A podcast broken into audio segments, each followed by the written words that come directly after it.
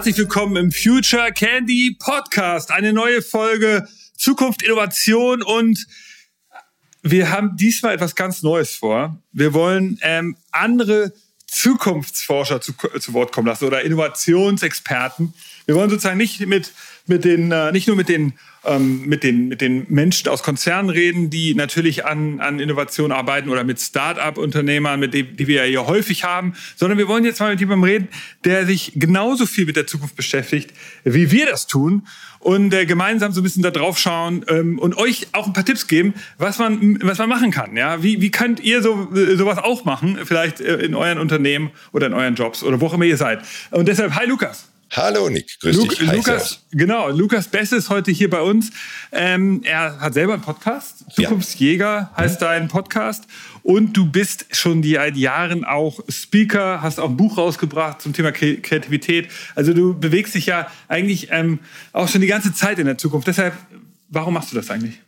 Das ist eine sehr gute Frage und ich glaube, die Frage, und weil wir uns immer fragen, was ist eigentlich der Mehrwert von unseren Podcasts, äh, deinem, meinem und so weiter, ähm, vielleicht auch für die ganzen Innovationsbeauftragten in den Firmen, weil wir immer dieser, wir kennen ja alle den Simon Sinek und reden immer über dieses Why, How, What-Thema, ja, Golden Circle. Und alle sind immer auf dieser What-Ebene unterwegs. So, ich muss jetzt Innovation bringen, ich muss Innovation bringen. Aber viele fragen sich äh, nicht das Why, also das Warum.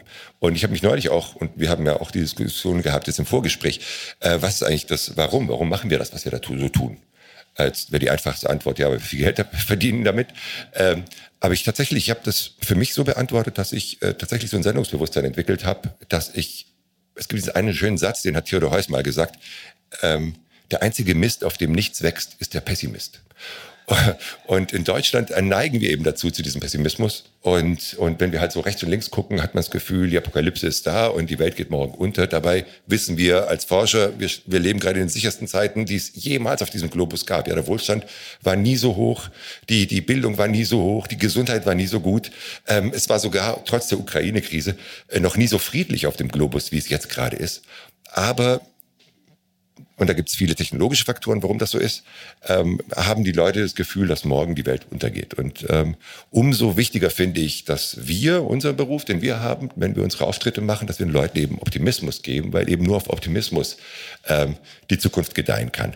Und wir sehen ja auf der Welt, wenn du und ich uns in China oder USA oder in Finnland oder Israel oder keine Ahnung wo Tech-Companies angucken, Innovationsleute äh, angucken, Forscher gucken, woran die arbeiten, sehen wir ja, dass die Technologie die Lösung ist für Klima, für, für Ernährung, für, für alles, ja. Und äh, für mehr Wohlstand und Frieden und alles Mögliche. Und, ähm, und deshalb ist unsere Aufgabe so wichtig, den Leuten zu sagen, ihr müsst also hört uns zu und ihr braucht den Kopf nicht in den Sand stecken und auch nicht gleich einen Suizidversuch machen, sondern die Welt wird besser. Und das mache ich mit meinem Podcast Zukunftsjäger. Und ähm, äh, sag mal, du redest von Technologien. Was sind denn die drei Technologien, die, die du jetzt am meisten diskutierst aktuell auf, bei deinen Kunden, vielleicht auch auf den Keynotes und auch in deinem Podcast? Ähm, also so eine kann man gar nicht rauspicken. Ich glaube, es ist, wir kommen, wir sind jetzt in der Ära der Konvergenz von unterschiedlichen Technologien. Also AI mit, mit, mit Vision äh, zusammen mit, mit DNA-Analyse ähm, und, und, und natürlich dann noch Quantum Computing im, im Hintergrund.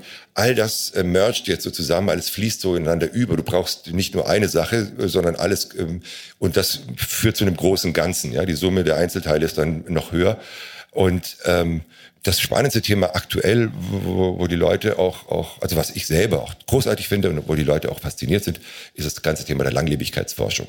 Also wir sind halt jetzt zum ersten Mal in der Lage, aufgrund der vielen unterschiedlichen Technologien, ja, irgendwie mehr Rechengeschwindigkeit. Wir wissen seit äh, ja, knapp 15 Jahren den DNA-Bauplan äh, und, und Medizin und wird sich halt oder ändert sich jetzt schon dramatisch. Ja. Also wir haben ja das schönste Beispiel am Covid. Wir haben einen eine, eine Impfung gehabt, die es normalerweise erst in äh, fünf Jahren gegeben hätte, innerhalb von elf Monaten. Ja? Also der Virus kommt und elf Monate später haben wir die Lösung. Und da sieht man schon, wie Technologie krass sich weiterentwickelt hat. Und das ging eben nur durch diese neuen Methoden, die wir jetzt schon haben mit der DNA-Analyse und Sequencing und so weiter. Und das geht halt so weiter und das ist halt die frohe Botschaft. In den kommenden zehn Jahren verschwindet Krebs, verschwindet Alzheimer, alle, alle äh, Herzkrankheiten. Äh, ähm, ähm, alles, was so vererbbar ist, können wir, können wir alles lösen. Also was man ja bei dir beobachtet, da bist du anders als jetzt äh, andere Zukunftsforscher und du mhm. und auch vielleicht auch anders als wir. Du guckst ja wirklich deutlich weiter in die Zukunft. Ja. Du, du sagst jetzt nicht, guck mal, hier gibt's das Startup, die haben jetzt gerade die neue Technologie und die könnte jetzt hier das Business verändern, sondern du redest von der Verschmelzung von künstlicher Intelligenz und DNA, mhm. von mhm. Langlebigkeitsforschung und so weiter ja. und Quantencomputing. Ja. Alles ja Sachen, die natürlich für sich genommen in Entstehung sind, aber noch, noch, nicht, noch, nicht, noch nicht die Sachen ermöglichen, die wir alle sehen. Zumindest ja. nicht im, im Everyday Life. So, wie, wie machst du das und was kann man da mitnehmen? Also, äh, und, und ist das so etwas, was, wenn man das richtig macht, sozusagen jetzt zwei Fragen auf einmal, was auch uns in der Apokalypse sozusagen Hoffnung gibt? Ja, ich meine, du siehst ja eben die Schritte dahin. Also die bestätigen uns ja, dass wir auf dem richtigen Weg sind. Also wenn wir sagen, wir fahren in fünf Jahren alle auf vollautonom Auto, dann klingt das für die meisten erstmal so, äh, äh, nö, mein Parkassistent bricht die ganze Zeit ab. Äh, wie soll das möglich sein? Aber wenn wir dann sehen, ähm, die Prognose habe hab ich zumindest 2017 angestellt und ich glaube du auch um den Dreh rum, dass wir 2025 autonom Auto fahren können. Und, ähm, und jetzt sehen wir eben seit letztem Jahr in, in Arizona fährt halt Waymo, jetzt mit über einer Million Nutzer schon, voll autonom, äh, kann, werden die Kinder abgeholt in die Schule gefahren. Also das ist schon äh, jetzt ein, ein Up-and-Running-Dienst. Und der Herr Dies von VW, also Gott hab ihn selig, er ist ja nicht mehr da, aber der äh, hat ja auch dann sich hingestellt und gesagt, ja, technologisch sind wir soweit, wir werden 2025 in VW ähm, serienmäßig mit, mit voller Autonomie ausstatten. Also die Zukunft kommt schneller, als wir denken. Ja, ähm, ja. Und, und Woran sie scheitert, ist immer Infrastruktur und natürlich die zähe Masse, ich nenne es immer die Lehmschicht im Management. Also du hast unten in den großen Companies vor allem, und in Deutschland haben wir halt nur große Großindustrie, wir haben halt keine äh, sagen wir, flexible Industrie. Das sind ja eine große Tanker. Und dann hast du eben von unten vielleicht den, den äh, Innovationsbeauftragten und der dann die Workshops macht und, ähm, und, und die Impulsgeber, die wollen, die wollen. Und du hast ganz oben den Vorstand, der sagt, ich will auch, ich will auch.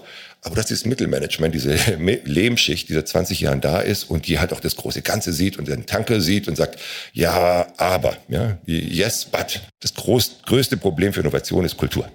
Okay, das heißt, das ist auch das, was du beobachtest bei deinen Kunden. Ja. Wenn du jetzt sagst, die fragen dich, was sie machen sollen. Wie, wie könnten jetzt Unternehmen diese Kultur verändern? Also was sind so konkrete Tipps vielleicht, die wir jetzt den Hörern und Hörerinnen mal mitgeben können?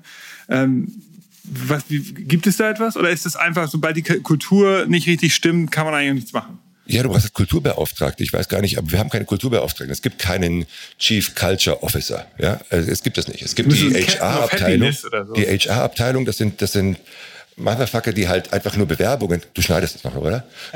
Die nur Bewerbungen irgendwie lesen und gucken, wen sie da reinholen. Aber äh, die HR-Abteilung müsste eigentlich eine Kulturabteilung sein oder eine, die sich um die Kultur kümmert. Ja. Der Innovationsbeauftragte, der ist dann äh, mit so Agenturen wie mit Future Candy unterwegs und sagt, hey, was können wir coolen Shit machen?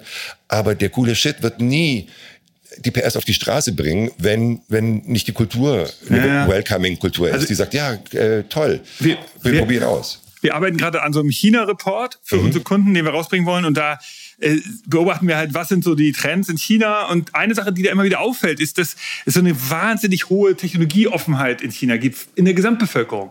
In Japan genauso. Ähm, in, in, in Südkorea, das sind diese Konzerne, wo, äh, da sind ja auch die Länder, wo dann Konzerne wie Samsung oder natürlich Panasonic in, in Japan und so entstehen.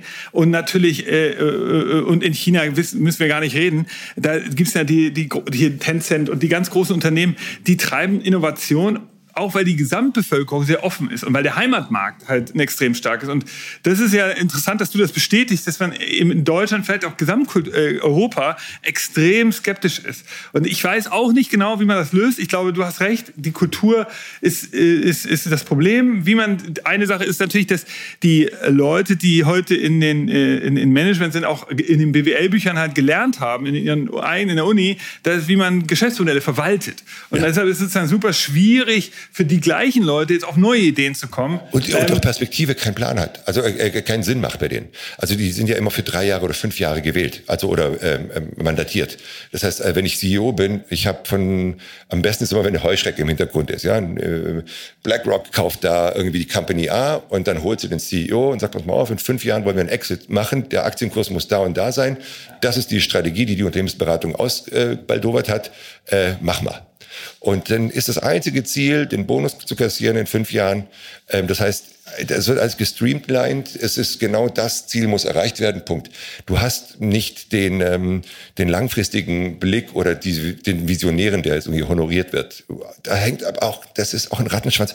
Unsere Aktienmarktstruktur ist auch nicht dafür da. Also es ist jetzt nicht, dass du belohnt wirst, wenn du sagst, wisst ihr was? Wir bauen eine Rakete, wir werden 20 Jahre lang äh, Verluste äh, machen, ungefähr 40 Milliarden. Aber dann, dann haben wir einen richtigen Hockeystick. Das gibt es nicht. Ja. Deshalb auch Beispiel E-Mobilität, da haben wir uns so oft drüber unterhalten. Das, was Elon Musk gemacht hat bei Tesla, so von wegen, ich gehe eine Wette ein und kriegt von der Börse ganz viel Geld äh, von seinen Investoren, äh, um diese Wette, um zu sehen, was da passiert. Das kann ein deutscher Automobilist nicht machen. Dafür sind wir aber rentabel und am Ende des Games äh, gewinnt Big Auto aus Deutschland. Also Tesla wird eine Randnotiz bleiben in der Automobilgeschichte. Die haben was Tolles gemacht, viel Verlust gemacht, aber Du kennst die Zahlen. Äh, letztes Jahr, äh, als VW dann mit dem ID3 rauskam, haben sie in einem Monat mehr Autos verkauft, als äh, Tesla bis dato im ganzen Jahr verkauft hatte. Ähm, das ist einfach, wenn Big Auto auf die Straße kommt, bei Mercedes ist genauso, bei BMW genauso, die haben halt die, die Größe und werden dann auch belohnt, dummerweise, für diese Trägheit. Ja, ja. Wobei, da ist es keine Trägheit, da war es tatsächlich auch man wusste eben, erst ab 2020 sind Akkus rentabel und haben auch die Leistungsfähigkeit, die man will. Äh, davor war es einfach nicht rentabel und Risiken geht man eben nicht ein. Okay, also du sagst, hier nochmal sozusagen deine Argumentation, warum ähm, einige Sachen in Deutschland eben immer erst dann später kommen und, und du willst nochmal die Kultur erklären. Jetzt, ich finde, was ich bei dir beobachte noch, was ich, ähm, was, was, was du anders machst, du nimmst dir wirklich ähm, du guckst weiter in die Zukunft. Eine Sache, das hatten wir gerade. Und die zweite Sache ist, du nimmst wirklich so harte, dicke Bretter dir vor, thematisch. Also, wenn man dir folgt auf deinen verschiedenen Kanälen, dann gibt es Videos von dir, wo du Beiträge machst zum Thema ähm, Quantencomputing. Hatten ja. wir, glaube ich, jetzt ja, ja, gerade schon angesprochen. Ja. Äh, das ist ja wirklich ein schwieriges Feld. Du bist selber kein, kein sozusagen äh, Forscher, kein, kein Entwickler, der jetzt Quantencomputer programmieren kann, aber ja. du, du, beschäftigst dich mit so einem Thema, traust ja. dich daran, erklärst es Leuten. Ja. Du hast äh, ein anderes, äh, glaube ich, gemacht über ähm, 3D-Drucker und, und Organe und sowas, ähm, wie, wie, wie, man, wie, wie das die Zukunft der Medizin sein kann.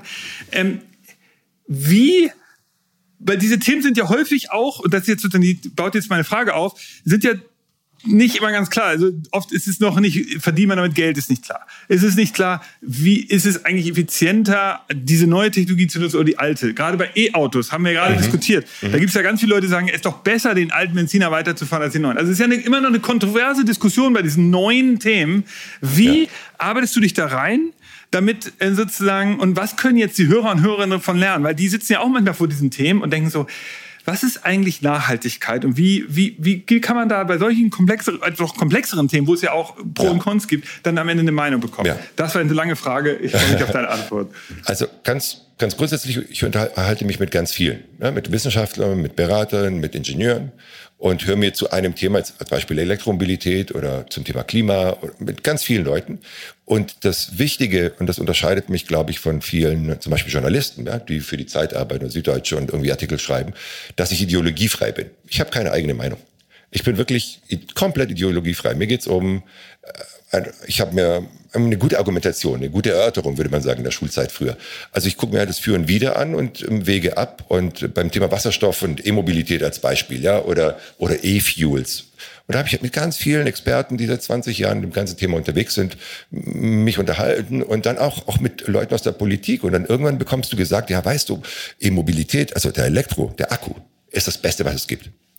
Günstig, Low-Tech, das können wir, das ist wirklich das Beste. Wir müssen die Batteriezellen besser machen, also das wird optimiert und dann haben wir einen Akku, der für 10.000 Kilometer mit einer Ladung, dann musst du zweimal im Jahr voll tanken und that's it. Aber, und jetzt kommt der Punkt, hörst du dann wiederum vom Politiker, der sagt, ja, aber wir haben ja so viel Mittelständler in Deutschland und es ist Industriepolitik. Jetzt kommt der Punkt. Also die klima- und, und, und kundenfreundlichste Lösung ist, das, ist der Akku. Aber die industriefreundlichste Lösung ist die Brennstoffzelle, also der Wasserstoffantrieb, weil das können nur wir und die Japaner. Das ist so hochkomplex. Du hast ja quasi ein, kleines Kraftwerk, ja, was klar. aus Wasserstoff Elektro macht, in den Akku speichert und dann äh, Akku, äh, Elektromotoren antreibt. Ineffizient, wartungsintensiv ähm, und, und anfällig und, und riskant, aber Hochtechnologie. Und, äh, und, und wir halten ganz viele Menschen in Lohn und Brot. Also Deshalb sind wir von der Politik her, insbesondere die konservativen Parteien, äh, voll auf Wasserstoff. macht aber keinen Sinn für den Privatverkehr. Für, für, für Lasten, also für, für LKWs ist aktuell die Brennstoffzelle die beste Lösung. Ja? Weil aber der kann keinen 5 Tonnen Akku mit sich schleppen. Also okay, wenn man merkt, dass du Stuttgarter bist, weil natürlich du viele Autobeispiele hast, ja. weil du sozusagen da verwurzelt bist. Äh, Stuttgart ist ja die größte äh, äh, Wirtschaftsregion Deutschlands, also am Umsatz gemessen und da natürlich geprägt vom Auto. Deshalb ist das ein Beispiel. Beispiel. Ja. Aber nochmal zurück. Also du, du machst, du in deiner Arbeit, du gehst also auf ganz viele Leute zu. Das ist also was, was man mhm. jetzt mitnehmen kann. Das, das heißt, du schreibst. Und ideologiefrei. Also wirklich, ich ähm, mit Klimaforschern habe ich mich unterhalten, ja. Total lustig. Weil die natürlich immer schon das Thema Verweigerung in sich haben, ja, oder so Ablehnung von äh, lass mal lieber Radfahren und nicht Auto oder lass mal weniger fliegen klar, oder so. Klar. Und das ist technologiefeindlich. Ähm, weil ich gucke nach der besten Lösung. Äh, lustigerweise muss aber Technologie auch nicht immer die Lösung sein. Also für Klima ist es so, total lustig. Ich weiß, wie man die Klimakrise hinkriegt. Also natürlich mit Technologie, aber wie man den äh, äh, weltweit ein Klimaschutzbewusstsein schafft, dass die Leute den Klimaschutz betreiben, indem du den Wohlstand auf 5000 Dollar im Jahr erhebst. Also wenn jemand 5000 Dollar im Jahr verdient, also 500 Euro ungefähr, 450 Euro im Monat hat, erst dann ist er empfänglich für Klimaschutz. Also du kannst dem, der hungert in Indien, nicht sagen, du, jetzt trenn mal hier den Müll, ja, wenn er nichts zu essen hat. Der wirft immer, egal was er da gegessen hat, auf die, auf die Straße oder den Ganges oder was auch immer, weil der, der kämpft ums Überleben. Das heißt, wenn du wirklich Klimaschutz betreiben möchtest, und das ist nicht von mir, das die UNO hat das, äh, die UN hat das in, der, in, der, äh, in, in dem Papier äh, festgestellt, wenn du wirklich weltweit Klimaschutz betreiben möchtest, dann musst du das weltweite Einkommen auf durchschnittlich 5000 Dollar heben. Und dann sind die Leute erst bereit, sich um Klima zu kümmern. Und das ist so schön, auch historisch, ist auch immer schön zu sehen, die Vergangenheit. Die Chinesen, äh, Luftverpester Number One, ähm, und die haben in den letzten 30 Jahren von, von, von äh, ja, ihre Armutsgrenze auf, auf glaube ich, nur noch zwei Prozent irgendwie reduziert. Also richtig krass, ja, die haben eine Mittelschicht aufgebaut. Und da war es egal, da war es egal, die letzten 30 Jahre. Klimaschutz am Arsch. Ja, man hat einfach Wohlstand ums Verrecken. Jetzt haben sie Wohlstand und auf einmal fangen sie an, äh, äh Windkrafträder aufzubauen, Solartechnologie, ähm, ähm, haben sie jetzt äh, Bäume, die Green, the Green Wall gepflanzt, da, äh, um die Wüste Gobi, die Erosion zu, zu, zu stoppen oder diese Wanderung. Ja, ähm, jetzt kommt erst ein Umweltbewusstsein. Aber bis dahin war es egal. Ja, Chemie, Abfälle, äh, Luftverpestung etc. Ist natürlich Ironie des Schicksals. Man muss ja. erstmal eine Industriegesellschaft aufbauen, bei der alle 5000 Euro verdient, damit man äh, im Jahr, damit du danach die, die, ja. die Welt wieder reinigen kannst. Und jetzt kommt das Geilste, aber das ist, das, hat mir auch wieder ein Forscher erzählt. So lustig, ein Klimaforscher, der sagte, äh, die Chinesen haben jetzt ein ganz großes Problem. Die haben keinen Klimawandel gehabt bisher. So, hä? Ja, die haben noch keinen Klimawandel. Aber weil sie noch nicht so da Daten erheben so lange. Nein, weil äh, du weißt ja, wie die Klimaerwärmung funktioniert und der Klimawandel kommt. Also UV-Strahlung kommt von oben, erhitzt den Boden und kann dann nicht mehr abfließen, weil äh, die CO2-Decke da ist. Ja. Also das Treibhauseffekt. So. In China war die Luft so verschmutzt die letzten 30 Jahre, dass der Boden gar nicht aufgeheizt wurde. Das ist Physik. Da wurde durch die Schmutzpartikel in der Luft, wurde die UV-Strahlung nach oben reflektiert. Das heißt, der Boden wurde gar nicht erwärmt. Klimaerwärmung gibt es in China bis dato nicht. Jetzt kommt aber der Punkt. Die Luft war so verschmutzt, alle, die liefen ja schon seit Jahrzehnten mit Masken rum in Beijing und so. Jetzt machen die die Luft sauber. Jetzt kommt Klimawandel. Jetzt stehst du als KP in China vor dem großen Dilemma. Rette ich die Lungen meiner Bürger, indem ich die Luft sauber mache? Habe dann aber die Probleme des Klimawandels, dass sich der dann auf mich zukommt, was, was wir hier in Europa kennen. Oder äh, lasse ich die Luft schmutzig, habe dann aber kein Klimaproblem. Äh, das ist total witzig. Okay, das ist ja irre. Also, ja. aber jetzt. Und sowas, sowas sagt ja halt ein Forscher. Äh, dieses Thema Forscher, also ich, ich meine, das liegt ja nahe, dass man die trifft oder dass man sich mit denen unterhält. Jetzt ist das ja nicht so einfach für jeden äh, da draußen an die ranzukommen. Gibt es da irgendeinen Trick? Also wie kriegt man, wenn man jetzt jemand eine E-Mail schreibt, da überhaupt die Aufmerksamkeit? Ist das einfach nur Interesse oder muss man irgendwie auf besonderen Events sein oder äh, muss man sich, was ist so ein Kniff, wenn ich jetzt jemanden anspreche, so einen Klimaforscher oder muss ich einfach in einer glücklichen Situation sein, wenn du bereist viel, du bist viel auf mhm. Events, dass du da Leute begegnest? Gibt es da irgendwas, was man mitnehmen kann? Ein gewinnendes Wesen? nein, ähm, nein, ich will, ich hau ja niemand in die Pfanne. Also ich bin jetzt auch kein Journalist, der sagt, woran forschen Sie oder ah, Sie sagen, was ich, Atomkraft ist sicher äh, und, und weil ich ideologiefrei bin. Ich höre mir nur an, was die Leute sagen und kombiniere dann die Fakten. Okay. Und, und, und was die Forscher mögen, wenn sie sich mit mir unterhalten, ist, dass, dass und das ist nenne es Gabe oder Talent oder Erfahrung, ähm, ich bekomme es immer ganz gut äh, transportiert, also übersetzt. Neulich habe ich einen Vortrag gehalten, da ging es um Proteinefalten. Ähm, das ist auch ein krasses Thema. Ja? AI hat uns äh, durch AlphaFold von, von, von DeepMind können wir, sind wir jetzt in der Lage, Proteine zu falten. Proteine falten ist ein Mysterium der, der Medizin oder Biochemie gewesen. Und ich halte einen Vortrag, da vier, 500 Leute im Publikum und danach kommt ein Typ auf mich zu und sagt, äh, also äh, äh, sind Sie Biochemiker? Nicht so, nee. Ähm, er ist Biochemiker, promoviert etc. Und äh, meinte, er war mit seiner Frau in dem Publikum und sagte, also ich versuche schon seit Jahrzehnten meiner Frau das zu erklären, jetzt hat sie es zum ersten Mal verstanden. Und das halt, war natürlich, das machte mich stolz äh, und, und, und bestätigte eben, dass dieses, dass das unsere Leistung sein muss als, als die Typen, die auf der Bühne sind. Wir sind wie Reporter, wie, wie Journalisten ideologiefrei das unterscheidet uns zu, zu jetzt der klassischen Presse oder die, die Auflage machen müssen. Die müssen natürlich sagen, die Welt geht morgen unter, sonst kauft keiner oder klickt keiner auf den Artikel. Ja? Und ähm, mein, und das war die Eingangsgeschichte, meine Motivation ist, den Leuten Mut zu machen, zu sagen, hey, Technologie war schon immer die Lösung, schon immer, seit 2000 Jahren. Den ganzen Wohlstand, den wir haben, haben wir aufgrund von Forschung und Entwicklung. Und, und das wird auch die Zukunft so sein, in der Zukunft so sein. Und, und, und wir haben jetzt einen Wahnsinnswohlstand erreicht, global. Und es wird genauso weitergehen aufgrund der Technologien. Aber dafür brauchen wir als Menschen eben die, die Offenheit, ähm, das Ja sagen, die Welcoming-Kultur in Unternehmen oder auch bei uns zu Hause, sagen, hey, da gibt es diese Sprachassistenten, ich setze die jetzt mal ein und sage nicht sofort, oh mein Gott, die könnten mich ja abhören. Nein. Warum soll ich Amazon abhören, Motherfucker? Warum? Warum? Also, oh ja. Äh, ja, ich, ich weiß. also, also es sind ja die, vor allem ist es ja also irrational, sozusagen die. Total. Auf der einen Seite. Mit Ausnahme der Diktatur. In der Diktatur nicht. Da ist es nicht irrational. Also ich, als Chinese würde ich es ablehnen, ja, da darf ich es aber nicht. Aber in, bei also uns. Es gibt ja so eine Doppelmoral, dass gerade in Deutschland Leute sagen, ich möchte nicht, dass, äh, genau wie du sagst, ich möchte, dass meine Daten geschützt sind und ich möchte diese ganzen Sachen nicht. Auf der anderen Seite ist Google äh, mit hier mit 90 Prozent hat Google hier den ähm, Marktanteil in, in, im Suchmaschinenbereich. Selbst im Heimatmarkt USA hat äh, Google nicht so einen großen Marktanteil. Das ja. heißt also, äh, Deutschland ist der erfolgreichste Suchmaschinenmarkt für Google in der Welt. Und insofern ähm, da eine große Doppelmoral. Was ich noch interessant finde, um Leuten manchmal vielleicht, wir sind jetzt nochmal sozusagen bei dem Gedanke dieser Kultur, also diese Doppelmoral, die mir ja auch immer wieder begegnet bei, bei Menschen, ähm, ist ja das, wenn ich mir das Smartphone anschaue. Heute ist das Smartphone in den meisten Menschen das Leben so das Ding, mit dem man alles organisiert. Und das hat jetzt zehn Jahre gedauert, 15 Jahre. Ja, 15 Jahre gibt's das Ding. Zehn Jahre da hatten es alle. Und dann vor zehn Jahren so schleichend ist das Ding komplettes Leben eingezogen. Genau. Und das vergessen Leute, wie schnell sie sozusagen wandlungsbereit waren, wenn die Technologie ja. richtig war, wie schnell sie sich äh, angepasst haben. Und wie es verfügbar wurde, weil das ist auch ein Thema, was mir immer wieder wirklich immer gefragt wird, gerade wenn es um Langlebigkeit geht. Also was in Zukunft wird so sein, in zehn Jahren gehst du zum Arzt und bekommst eine Spritze, vereinfacht dargestellt, und verlässt die Praxis und bist zehn Jahre jünger. Und dann sagen alle äh, natürlich dann immer im Anschluss, ja, aber das ist bestimmt nur was für Milliardäre und für die Eliten äh, der Welt. Und ähm, ja, die werden das Risiko eingehen in den ersten Jahren, garantiert.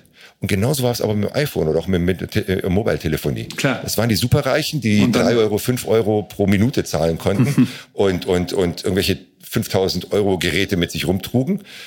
Und jetzt machst du so einen 20 Euro Monatsvertrag und die ganze Familie hat ein Smartphone, jeder und telefoniert für Umme und schreibt und kommuniziert für Umme.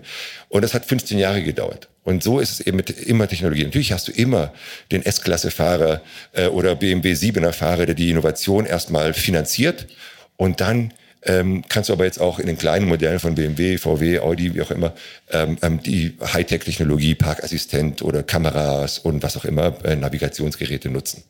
Also, ich, eine Frage nochmal. Ich habe jetzt einen Vortrag ähm, demnächst, wo ich äh, beim Kunden nach zehn Jahren wieder eingeladen werde. Aha. Und ähm, ich soll mal, und ich will selber mir Prognosen von vor zehn Jahren anschauen und was daraus geworden ist. Habe ich auch noch nicht gemacht. Und, äh, und ich bin zum Beispiel, falsch liege ich immer noch bei der These, dass ja die Smart Glasses die nächste Generation der Technologie sind. Also dass wir alle mit Brillen rumlaufen, die zusätzlich auch noch Bildschirme sind und so weiter. Die natürlich nicht so doof aussehen wie Google Glass, sondern richtig cool. Diese Prognose hatte ich schon vor zehn Jahren, ist nicht eingetreten. Eine zweite Sache war vor doch, zehn Jahren. Du bist doch jetzt da. Du hast jetzt die AR-Brillen, also jetzt die ganze, äh, die ganze. Jetzt ja, aber äh, ich hatte damals hatte ich schon gesagt, das ist schnell. Eine zweite Prognose. Gut, da kann man jetzt drüber nachdenken. Halt ja. den Zeitpunkt falsch. Aber es dann selbstfahrende Autos hatte ich auch ein ist auch nicht gekommen. Bisher jedenfalls. Doch.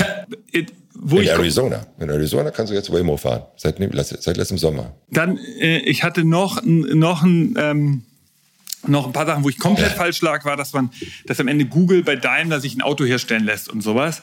Ähm, das ist Apple. Und, oder auch Apple äh, auch und so. Und Waymo ist eine Google-Investition. Und, und, und, in Wirklichkeit, das ist halt gar nicht gekommen bisher. Aber kann man sagen, naja, doch vielleicht. Ja, äh, insofern, muss mir meine Prognose mal genauer anschauen. Ja. Ähm, ich habe kurz noch ein bisschen Zeit. Wie, gibt es Prognosen, wo du richtig oder falsch lagst? Ich liege fast überall richtig. und das Schöne ist aber, und das ist aber das, das Interessante, wir haben es ja vorhin kurz davon gehabt, also die Technologie, über die wir sprechen, die in Zukunft kommt, die ist jetzt da. Also die Prognose von zehn Jahren sind jetzt da. Also Einblenden in Glas geht. AR ist im B2B-Umfeld äh, Technologie, Reparatur, Geschichten auf der ganzen Welt. Die haben alle AR-Brillen äh, äh, auf, wenn sie in Werkstätten arbeiten oder irgendwie so auf Ölplattformen etc. Das ist jetzt schon Realität. Der Punkt ist immer, was ist technisch möglich und was akzeptiert eine Gesellschaft oder was ist gesellschaftlich, ähm, wird sich durchsetzen. Du kennst das Beispiel aus unserer Jugend. Es gab VHS, äh, Beta, äh, ähm, S2000 und wie, es gab vier, fünf Videostandards, als die Videotechnologie auf die, äh, auf die Videorekorder-Invasion kam äh, Ende der 80er Jahre. Und es hat sich dann eben ein System durchgesetzt für uns hier in Europa mit dem VHS-System. Dafür haben sich die Europäer oder die Industrie dann entschieden und die Gesellschaft gesagt, okay, dafür bin ich bereit, Geld auszugeben. Ähm, und das ist eben so dieses, technisch ist ganz viel möglich.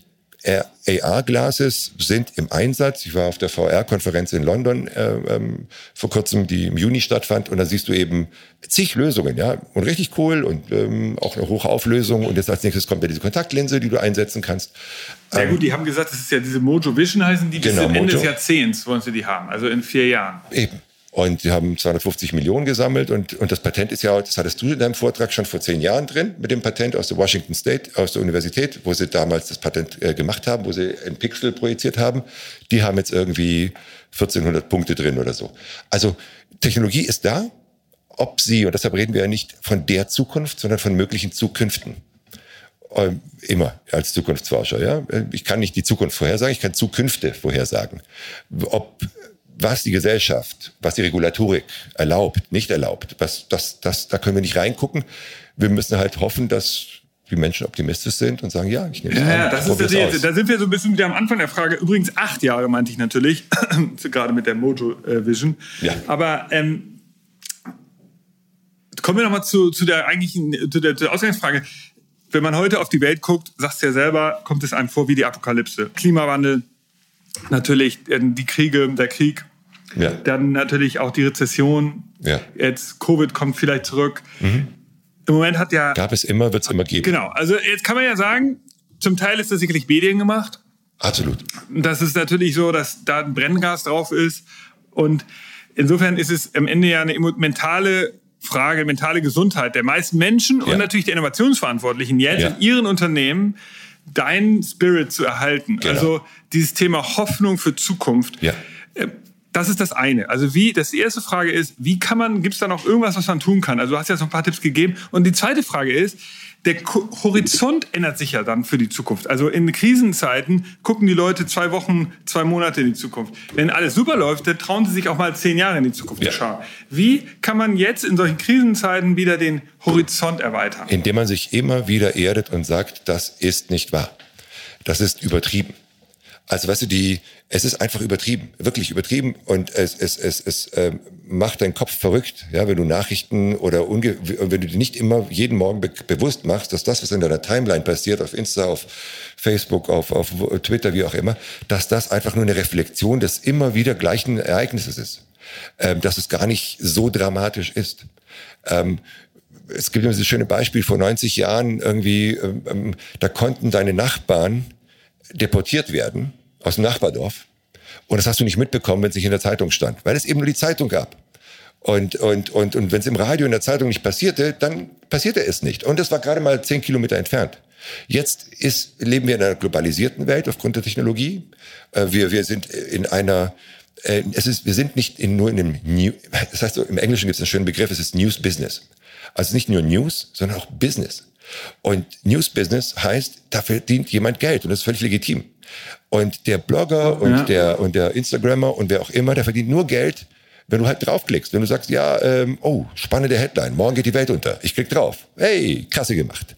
Die Bildzeitung, die wir schon immer kennen, oder, oder jeder seriöse Verlag ähm, verdient nur Geld mit dem Clickbait. Ja, wenn er sagt, oh Gott, äh, Skandal oder um, um äh, ja, nur dann klicken wir drauf. Der muss seine Headline machen. Also okay, das heißt. Und als querlesender Mensch oder als Radiohörer oder als als Fernseh, wie auch immer, kriegst du natürlich die ganze Zeit so per peripher nur diese Sch Schreckensnachrichten, damit du dann auch drauf klickst.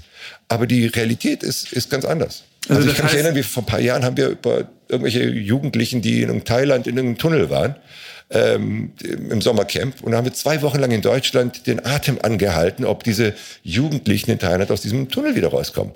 Und das ist so absurd. Ja, das hätten wir vor, vor, vor 20 Jahren das gar nicht mitbekommen.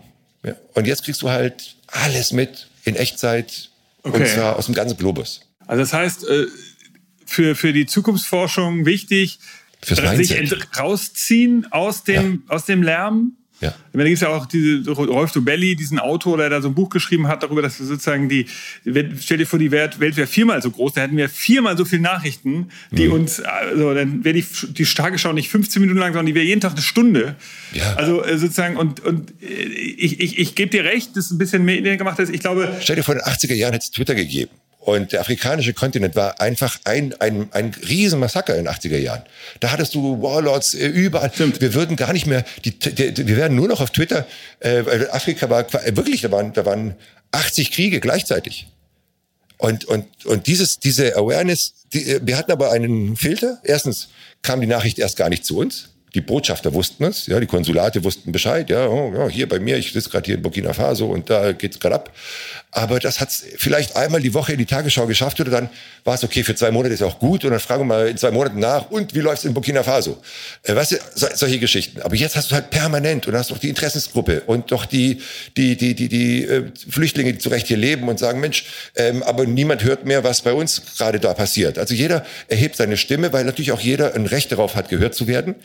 Und du als unbedarfter Online-Mensch ja. kriegst die ganze Zeit von links und rechts und links und ja. rechts äh, Horrornachrichten. Also, also dann sozusagen hier der Tipp für die, für die Zukunftsgemeinde da draußen. Also ihr Hörer und Hörerinnen, entzieht euch den News, guckt euch die Quellen an für, für positive Zukunft. Das ist sozusagen Lukas Tipp.